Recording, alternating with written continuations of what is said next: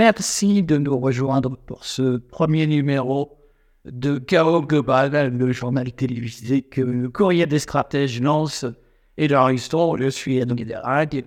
Et nous allons essayer aujourd'hui de vous expliquer, de vous aider à mieux comprendre le chaos qui se met en place sur l'ensemble de cette planète et surtout, nous avons l'ambition de vous aider à mieux vous protéger et mieux protéger votre patrimoine contre ce chaos qui se met en place et qui promet de vous ruiner.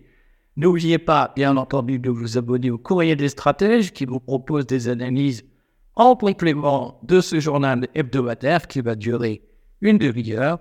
Et surtout, pensez toujours par vous-même. Ne vous laissez pas avoir par la propagande et par les mots. Voilà, petite introduction pour motif. Aujourd'hui, nous allons essayer de dresser un portrait hebdomadaire du chaos global qui se met en place en vous parlant d'actualité internationale, d'actualité nationale française et de situation économique pour notamment faire les bons choix en matière de patrimoine pour vous éviter d'être ruiné dans quelques mois, quelques semaines, quelques jours peut-être, si les zinzins qui font l'actualité en ce moment continuent à nous pousser vers la Bible. Voilà, donc Edouard, on va tout de suite parler d'actualité internationale, d'actualité internationale, parce que euh, il y a eu un discours très important que je crois très important de Joe Biden en fin de semaine dernière qui présente les États-Unis comme une nation essentielle et qui refait d'une certaine façon le point sur la doctrine en matière internationale des États-Unis. Qu'est-ce que tu peux nous dire de ce discours Mais est-ce que ce discours est vraiment important pour comprendre l'évolution de la situation diplomatique internationale? Alors, oui, ce discours est, très important. Je ne crois pas qu'il aura la, portée sur, euh, sur le réel euh, d'un discours de John Kennedy ou de Ronald Reagan. En revanche, il est très important précisément parce qu'il essaye de refaire du Kennedy ou du Reagan. C'est-à-dire qu'il essaye de nous expliquer que les États-Unis ont toujours, exercent toujours le leadership mondial. Et euh, ça avait d'ailleurs quelque chose de, la fois surprenant et, presque pathétique. Euh, on réfléchit, hein, moi je dis toujours, regardez quand un homme politique est né, Biden 1942, il avait donc 20 ans sous Kennedy, il avait 40 ans sous Reagan. Et en fait, il nous a refait le coup de Kennedy et de Reagan. 40 ans sous Reagan, ça ne rajeunit pas. Hein. Eh ben écoute, euh, on est quand même beaucoup plus jeune que lui. Et euh, il, il, nous a, il nous a refait ce coup-là alors, qu'est-ce qui est intéressant là-dedans? C'est qu'il il a une vision totalement euh, figée du monde. On pouvait s'attendre à ce que, du fait du conflit en Israël, euh, Biden dise ben, on va faire la paix avec la Russie en Ukraine, parce qu'on est préoccupé par ce qui se passe au, Moyen-Orient. On aurait pu s'attendre aussi que, du fait de la désignation de la Chine comme le, seul vrai adversaire à long terme des États-Unis, eh bien, euh, on, se dise, euh, on va d'ailleurs trouver euh, une solution en Israël, entre Israël et les Palestiniens, parce que ça, ça, ça nous permettra de nous concentrer sur la Chine. Eh bien non, on a d'un côté le Pentagone qui nous dit pas de problème, on peut être sur les trois fronts à la fois. Et on a ensuite Biden qui nous dit mais ne nous trompons pas. En fait, notre plus grand ennemi, c'est la Russie. Alors ça a pris tout le monde à notre pied puisqu'on s'attendait à ce qu'il y ait un compromis sur la Russie et que ça nous dit au contraire que la guerre en Ukraine va durer, puisque Biden, ça a été confirmé le lendemain par la Maison-Blanche, annonce un paquet de, comme ils disent aux États-Unis, de soutien euh, à l'Ukraine et à Israël, avec euh, euh, simplement plus de la moitié qui est pour, qui est pour, qui est pour l'Ukraine. Et, donc ça veut dire que les États-Unis ne veulent pas changer de vision du monde et ils pensent qu'en ne changeant pas de vision du monde, à la fin, ils l'emporteront. On peut avoir aussi une lecture sur euh, euh, ce que dit inconsciemment Joe Biden. En fait, Joe Biden désigne la Russie comme l'ennemi numéro un des États-Unis. Il la confirme dans ce rôle-là. Mais est-ce qu'au fond, c'est pas un peu vrai? Est-ce que la Russie n'est pas absolument l'empêcheur de tourner en rond? Il y a non seulement l'Ukraine, par sa puissance, Oui, oui, voilà. Et puis, il y a le fait qu'aujourd'hui, la Russie est un acteur à part entière du Moyen-Orient. Et dans les 15 derniers jours, euh, Sergei Lavrov, mais aussi Vladimir Poutine, ont passé euh, leur temps à échanger avec euh, les acteurs du Moyen-Orient, y compris Israël d'ailleurs, hein, puisque euh, Vladimir Poutine s'efforce de garder un équilibre entre les pays arabo-musulmans et Israël. Donc finalement, Biden dit sans doute la vérité. En même temps, où est-ce que ça peut mener les États-Unis, puisqu'on voit bien que la guerre en Ukraine euh, s'appâtit du point de vue occidental, du point de vue otanien, du point de vue américain? Et euh, c'est pour ça que j'ai dit hier soir dans le, dans le des stratèges, euh, les États-Unis planifient leur Stalingrad. C'est le pronostic que je fais. Pourquoi tu parles d'un Stalingrad des États-Unis face à la Russie? Alors, il y a bien sûr une analogie historique, euh, mais ce qui, le fait de s'obstiner à aller toujours dans la même direction, c'est ce qui explique la défaite allemande à Stalingrad euh, début 1943. Ils ont foiré droit. Voilà. Et ils voulaient absolument passer la couche de granit. Voilà. Et alors que beaucoup de généraux allemands disaient Hitler faudrait peut-être attaquer ailleurs, non, ils voulaient absolument euh, s'obstiner. Euh, Hitler et l'état-major s'obstinaient à vouloir prendre Stalingrad. Et ça s'est mal terminé comme, comme on sait. Alors, ce n'était pas forcément la fin du conflit, mais on peut imaginer qu'une défaite stratégique en Ukraine, puisque c'est, c'est bien ça qui a au bout de la route, de mon point de vue, on peut le justifier là, euh, eh bien, euh, ça va beaucoup ébranler euh, la, la position euh, américaine, alors que le fait d'avoir, euh, d'avoir proposé euh, une négociation à la Russie, là, aurait pu peut-être euh, euh, permettre encore de sortir avec une bonne position de négociation.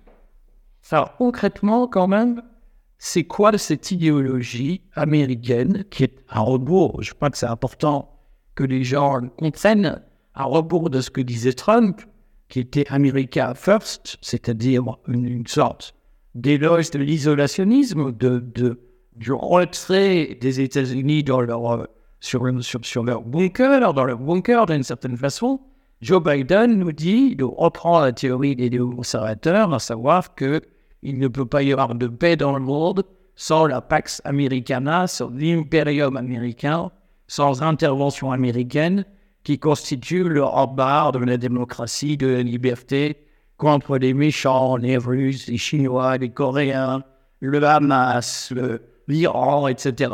Est-ce que euh, on peut penser que la fin du mandat de Biden, puisque les élections présidentielles auront lieu dans un an maintenant aux États-Unis, donc il y a dans un an un possible retour de Donald Trump, est-ce qu'on peut penser que les États-Unis sont engagés dans une logique de euh, conquête, d'affirmation impériale pendant les 12 mois qui s'annoncent?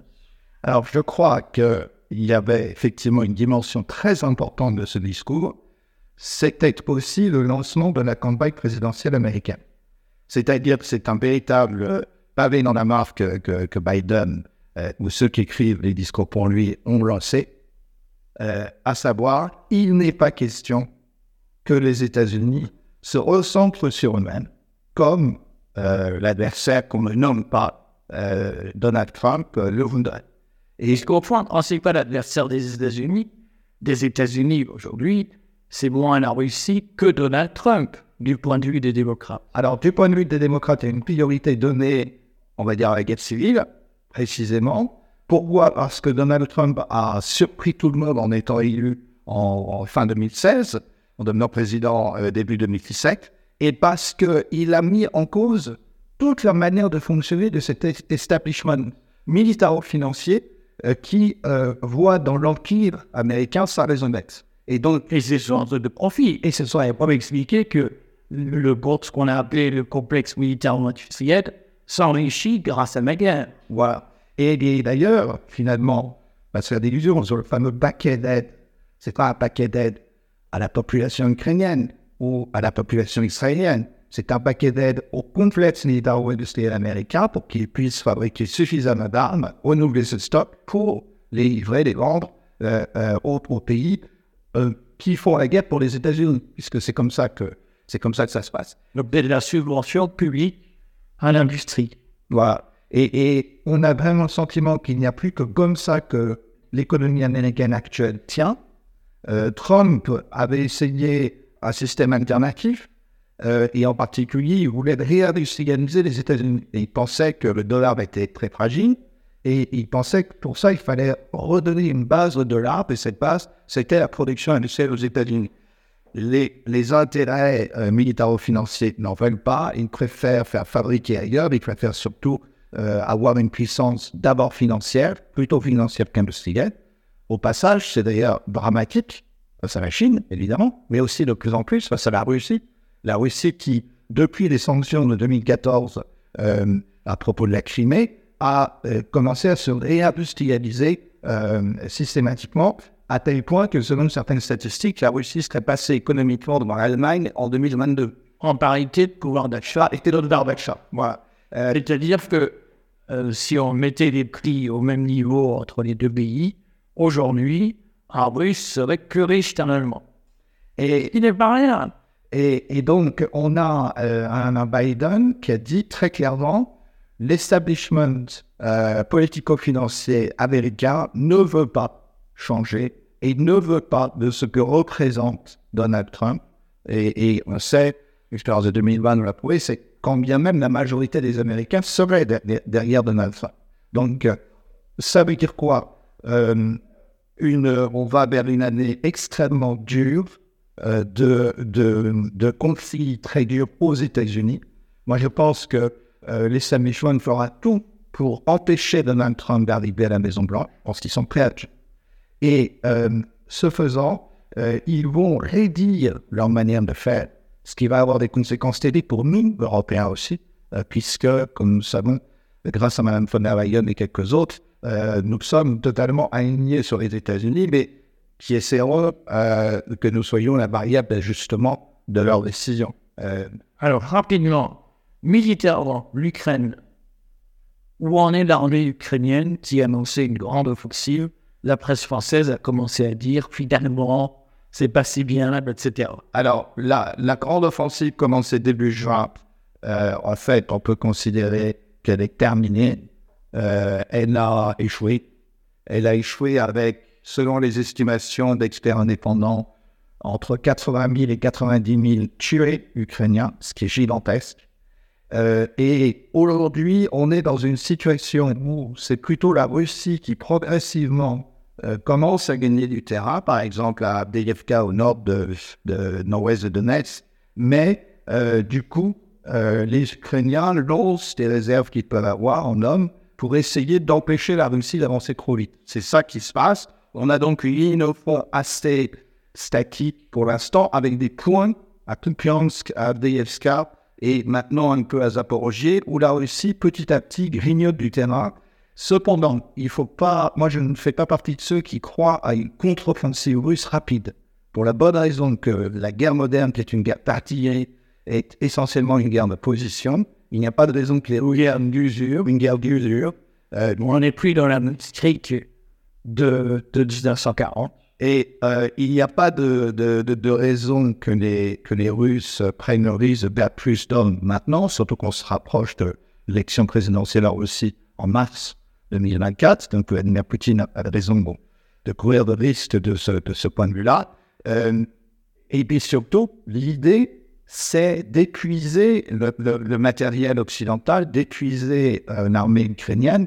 Et on peut penser que s'il y a de nouvelles livraisons, euh, de matériel, eh bien, ils vont être la cible à nouveau des tirs qui sont devenus maintenant quotidiens, en fait nocturnes, euh, de, euh, des, drones et, des, de, des missiles russes qui systématiquement détruisent les entrepôts, les stocks. Donc tout ça est effectivement nous promet une guerre qui va durer encore plusieurs mois, jusqu'à ce qu'à un moment donné, l'armée ukrainienne n'en peut plus et du mal à recruter. Elle en a déjà, mais et de plus en plus de mal à recruter. Et puis, c'est pas parce que Maiden a dit que tout allait bien se passer et que, l'autoroute était, euh, était tracée euh, que euh, pour autant ça va être si facile que ça, y compris aux États-Unis. Alors, sur Israël et, la frontière, on parle de tir d'artillerie. Oui. Il y a aussi une guerre d'artillerie aujourd'hui en Israël, en Israël, en Palestine, au Liban, voilà. Alors, euh, on, a une situation très curieuse puisque euh, Netanyahu avait annoncé euh, une offensive au sol à Gaza qui ne vient pas. Pas encore. Pas encore. Est-ce qu'elle va venir ou pas? Alors, beaucoup de spécialistes disent que euh, ça va être très compliqué pour l'armée israélienne. Euh, Entendons-nous, depuis hier, il y a des commandos, des, troupes spéciales israéliennes qui essayent de retrouver les otages. Merci de nous rejoindre pour ce premier numéro de Chaos Global, le journal télévisé que le courrier des stratèges lance et d'enregistrons. Je suis Edouard. Et nous allons essayer aujourd'hui de vous expliquer, de vous aider à mieux comprendre le chaos qui se met en place sur l'ensemble de cette planète et surtout, nous avons l'ambition de vous aider à mieux vous protéger et mieux protéger votre patrimoine contre ce chaos qui se met en place et qui promet de vous ruiner. N'oubliez pas, bien entendu, de vous abonner au Courrier des stratèges qui vous propose des analyses en complément de ce journal hebdomadaire qui va durer une demi-heure. Et surtout, pensez toujours par vous-même. Ne vous laissez pas avoir par la propagande et par les mots. Voilà, petite introduction pour motif. Aujourd'hui, nous allons essayer de dresser un portrait hebdomadaire du chaos global qui se met en place en vous parlant d'actualité internationale, d'actualité nationale française et de situation économique pour notamment faire les bons choix en matière de patrimoine pour vous éviter d'être ruiné dans quelques mois, quelques semaines, quelques jours peut-être, si les zinzins qui font l'actualité en ce moment continue à nous pousser vers la Bible. Voilà, donc, Edouard, on va tout de suite parler d'actualité internationale, parce, d'actualité internationale, parce que euh, il y a eu un discours très important, que je crois, très important de Joe Biden en fin de semaine dernière, qui présente les États-Unis comme une nation essentielle et qui refait d'une certaine façon le point sur la doctrine en matière internationale des États-Unis. Qu'est-ce que tu peux nous dire de ce discours, mais est-ce que ce discours est vraiment important pour comprendre l'évolution de la situation diplomatique internationale? Alors, oui, ce discours est, très important. Je ne crois pas qu'il aura la, la portée sur, euh, sur le réel euh, d'un discours de John Kennedy ou de Ronald Reagan. En revanche, il est très important précisément parce qu'il essaye de refaire du Kennedy ou du Reagan. C'est-à-dire qu'il essaye euh, de nous expliquer que les États-Unis ont toujours, exercent toujours le leadership mondial. Et euh, ça avait d'ailleurs quelque chose de, d'à la fois surprenant et, et presque pathétique. Euh, on réfléchit, hein, moi je dis toujours, regardez quand un homme politique est né, Biden 1942, il avait donc 20 ans sous Kennedy, il avait 40 ans sous Reagan. Et en fait, il nous a refait le coup de Kennedy et de Reagan. 40 ans sur Reagan, ça ne nous rajeunit pas. Hein. Eh ben, écoute, euh, on est quand même beaucoup plus jeune que lui. Et euh, il, il nous a, il nous a refait ce coup-là. Alors, qu'est-ce qui est intéressant là-dedans? C'est qu'il il a une vision totalement euh, figée du monde. On pouvait s'attendre à ce que, du fait du conflit en Israël, euh, Biden euh, dise ben, on va faire la paix avec la Russie en Ukraine parce qu'on est préoccupé par ce qui se passe au, Moyen-Orient. On aurait pu s'attendre aussi que, du fait de la désignation de la Chine comme le, le seul vrai adversaire à long terme des États-Unis, eh bien, on, on se dise, euh, on va d'ailleurs trouver euh, une solution en Israël, euh, entre Israël et les Palestiniens, parce que euh, ça, ça, ça nous permettra de nous concentrer sur la Chine. Eh bien non, euh, on a d'un côté le Pentagone qui nous dit euh, pas de problème, on peut être sur les trois fronts à la fois. Et on a ensuite Biden qui nous dit mais ne nous trompons pas. En fait, notre plus grand ennemi c'est la Russie. Alors ça a pris tout le monde à notre pied puisqu'on s'attendait à ce qu'il y ait un compromis sur la Russie et que ça nous dit au contraire que la guerre en Ukraine va durer puisque Biden, ça a été confirmé le lendemain par la, la Maison Blanche, annonce un paquet de, comme ils disent aux États-Unis, de soutien euh, à l'Ukraine et à Israël, avec euh, euh, simplement plus de la moitié qui est pour, pour, qui pour l'Ukraine.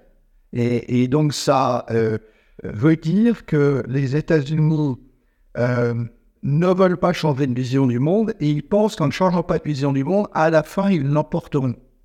On peut avoir aussi une lecture sur euh, euh, ce que dit inconsciemment Joe Biden. en fait, Joe Biden désigne la Russie comme l'ennemi numéro un des États-Unis. Il la confirme dans ce rôle-là. Mais est-ce qu'au fond, c'est pas un peu vrai?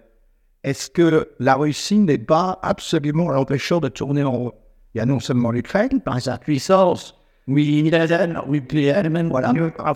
Et puis, il y a le fait qu'aujourd'hui, la Russie est un acteur à part entière du Moyen-Orient. Et dans les 15 derniers jours, euh, Sergei Lavrov, mais aussi Vladimir Poutine, ont passé euh, leur temps à échanger avec euh, les acteurs du Moyen-Orient, y compris Israël d'ailleurs, hein, puisque la, euh, Vladimir Poutine s'efforce de garder un équilibre entre les pays arabo-musulmans et Israël. Donc finalement, Biden nous dit sans doute la vérité. En même temps, où est-ce que ça peut mener les États-Unis, puisqu'on voit bien que la guerre en Ukraine euh, s'arrête-t-il du point de vue occidental, du point de vue otanien, du point de vue américain? Et euh, c'est pour ça que j'ai dit hier soir dans le, dans le des stratèges, euh, les États-Unis planifient leur Stalingrad. C'est le pronostic que je fais. Pourquoi tu parles d'un Stalingrad des États-Unis face à la Russie? Alors, il y a bien sûr une analogie historique, mais ce qui le fait de s'obstiner à aller toujours dans la même direction, c'est ce qui explique la défaite allemande à Stalingrad euh, début 1943. Ils ont foiré droit. Voilà. Et ils voulaient absolument passer la couche de granit. Voilà. Et alors que beaucoup de généraux allemands disaient Hitler faudrait peut-être attaquer ailleurs, non, ils voulaient absolument euh, s'obstiner. Euh, Hitler et l'état-major s'obstinaient à vouloir prendre Stalingrad. Et ça s'est mal terminé comme, comme on sait. Alors, ce n'était pas forcément la fin du conflit, mais on peut imaginer qu'une défaite stratégique en Ukraine, puisque c'est, bien ça qui a au bout de la route, de mon point de vue, on peut le justifier là, euh, eh bien, euh, ça va beaucoup ébranler euh, la, position euh, américaine, alors que le fait d'avoir, d'avoir proposé une négociation à la Russie, là, aurait pu peut-être permettre encore de sortir avec une bonne position de négociation. Ça, concrètement, quand même, c'est quoi cette idéologie américaine qui est à rebours? Je crois que c'est important que les gens comprennent, à rebours de ce que disait Trump, qui était America First, c'est-à-dire une, sorte d'éloge de l'isolationnisme, de, de, du retrait des États-Unis dans leur, sur, sur, sur, leur bunker, dans leur bunker d'une certaine façon. Joe Biden nous dit, il reprend la théorie des conservateurs, à savoir que il ne peut pas y avoir de paix dans le monde sans la Pax Americana, sans l'impérium américain, sans intervention américaine qui constitue le rempart de la démocratie, de la liberté contre les méchants, les Russes, les Chinois, les Coréens, le Hamas, l'Iran, etc. Est-ce que euh, on peut penser que la fin du mandat de Biden, puisque les élections présidentielles auront lieu dans un an maintenant, aux États-Unis. Donc, il y a dans un an un possible retour de Donald Trump. Est-ce qu'on peut penser que les États-Unis sont engagés dans une logique de euh, conquête, d'affirmation impériale pendant les 12 mois qui s'annoncent? Alors, je crois qu'il y avait effectivement une dimension très importante de ce discours. C'était aussi le lancement de la campagne présidentielle américaine. C'est-à-dire que c'est un véritable pavé dans la marque que, que, Biden euh, ou ceux qui écrivent les discours pour lui ont lancé, euh, à savoir, il n'est pas question que les États-Unis se recentrent sur eux-mêmes, comme euh, l'adversaire qu'on ne nomme pas Donald Trump le voudrait. Et ce qu'on comprend, c'est pas l'adversaire des États-Unis. Des États-Unis aujourd'hui, c'est moins la Russie que Donald Trump du point de vue des démocrates. Alors, du point de vue des démocrates, il y a une priorité donnée on va dire, à la guerre civile, précisément. Pourquoi? Parce que Donald Trump a surpris tout le monde en étant élu en, fin 2016, en devenant président euh, début 2017, et parce qu'il a mis en cause toute la manière de fonctionner de cet establishment militaro-financier euh, qui euh, voit dans l'empire américain sa raison d'être. Et donc, et c'est source de profit. Et ce serait pas expliquer que le, ce qu'on a appelé le complexe militaro-industriel s'enrichit grâce à ma guerre. Voilà. Et, d'ailleurs, finalement, va se faire sur le fameux paquet d'aide. C'est pas un paquet d'aide à la population ukrainienne ou à la population israélienne. C'est un paquet d'aide au complexe militaro-industriel américain pour qu'il puisse fabriquer suffisamment d'armes, renouveler ce stock pour les livrer, les vendre euh, euh, aux, pays euh, qui font la guerre pour les États-Unis, puisque c'est comme ça que c'est comme ça que ça se passe. Donc de la subvention publique à l'industrie. Voilà. Et, et on a vraiment le sentiment qu'il n'y a plus que comme ça que l'économie américaine actuelle tient. Euh, Trump avait essayé un système alternatif, euh, et en particulier, il voulait réindustrialiser les États-Unis. Il pensait que le dollar était très fragile, et il pensait que pour ça, il fallait redonner une base au dollar, et cette base, c'était la production industrielle aux États-Unis. Les, les intérêts euh, militaro-financiers n'en veulent pas, ils préfèrent faire fabriquer ailleurs, ils préfèrent surtout euh, avoir une puissance d'abord financière, plutôt financière qu'industrielle. Au passage, c'est d'ailleurs dramatique face à la Chine, évidemment, mais aussi de plus en plus face à la Russie. La Russie qui, depuis les sanctions de 2014 euh, à propos de la Crimée, a euh, commencé à se réindustrialiser euh, systématiquement, à tel point que selon certaines statistiques, la Russie serait passée économiquement devant l'Allemagne en 2022. En parité de pouvoir d'achat. Et de pouvoir d'achat. Voilà. Euh, C'est-à-dire que euh, si on mettait les prix au même niveau entre les deux pays, aujourd'hui, un Russe serait plus riche qu'un Allemand. et, Il n'est pas rien. et, donc, on a euh, un, Biden qui a dit très clairement l'establishment politico-financier américain ne veut pas changer et ne veut pas de ce que représente Donald Trump. Et, on sait, l'expérience de 2020 nous l'a prouvé, c'est quand bien même la majorité des Américains seraient derrière, Donald Trump. Donc, euh, ça veut dire quoi? Euh, On va vers une année extrêmement dure euh, de, de, conflits très durs aux États-Unis. Moi, je pense que euh, l'establishment fera tout pour empêcher Donald Trump d'arriver à la Maison-Blanche. Pense qu'ils sont prêts à. Et euh, ce faisant, euh, ils vont rédire leur manière de faire, ce qui va avoir des conséquences terribles pour nous, Européens aussi, euh, puisque, comme nous savons, grâce à Mme von der Leyen et quelques autres, euh, nous sommes totalement alignés sur les États-Unis, mais qui essaieront euh, que nous soyons la variable d'ajustement de leurs décisions. Euh, Alors, rapidement, militairement, l'Ukraine, où en est l'armée ukrainienne qui a annoncé une grande offensive La presse française a commencé à dire finalement, c'est pas si bien, etc. Alors, la, grande offensive commencée début juin, euh, en fait, on peut considérer qu'elle est terminée. Euh, elle a échoué.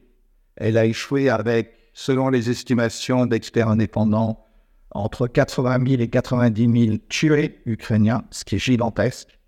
Euh, et aujourd'hui, on est dans une situation où c'est plutôt la Russie qui progressivement euh, commence à gagner du terrain, par exemple à Avdiivka au nord de, de nord-ouest de Donetsk, mais euh, du coup, euh, les Ukrainiens lancent des réserves qu'ils peuvent avoir en hommes pour essayer d'empêcher la Russie d'avancer trop vite. C'est ça qui se passe. On a donc une ligne au fond assez statique pour l'instant, avec des points à Kupiansk, à Avdiivka et maintenant un peu à Zaporozhye, où la Russie, petit à petit, grignote du terrain. Cependant, il faut pas, moi je ne fais pas partie de ceux qui croient à une contre-offensive russe rapide, pour la bonne raison que la guerre moderne, qui est une guerre partillée, est essentiellement une guerre de position. Il n'y a pas de raison que les Une guerre d'usure, une guerre d'usure. Euh, on n'est plus dans la de, de 1940. Et euh, il n'y a pas de, de, de, raison que les, que les Russes prennent le risque de plus d'hommes maintenant, surtout qu'on se rapproche de l'élection présidentielle en Russie en mars 2024. Donc Vladimir Poutine de raison de courir de risque de ce, de point de vue-là. Euh, et puis surtout, l'idée, c'est d'épuiser le, matériel occidental, d'épuiser euh, l'armée ukrainienne. Et on peut penser que s'il y a de nouvelles livraisons, euh, de matériel, eh bien, ils vont être la cible à nouveau des tirs qui sont devenus maintenant quotidiens, en fait nocturnes, euh, de, euh, des, drones et, des, et de, des missiles russes qui systématiquement détruisent les entrepôts, les stocks. Donc, euh, tout ça est effectivement nous promet une guerre qui va durer encore plusieurs mois.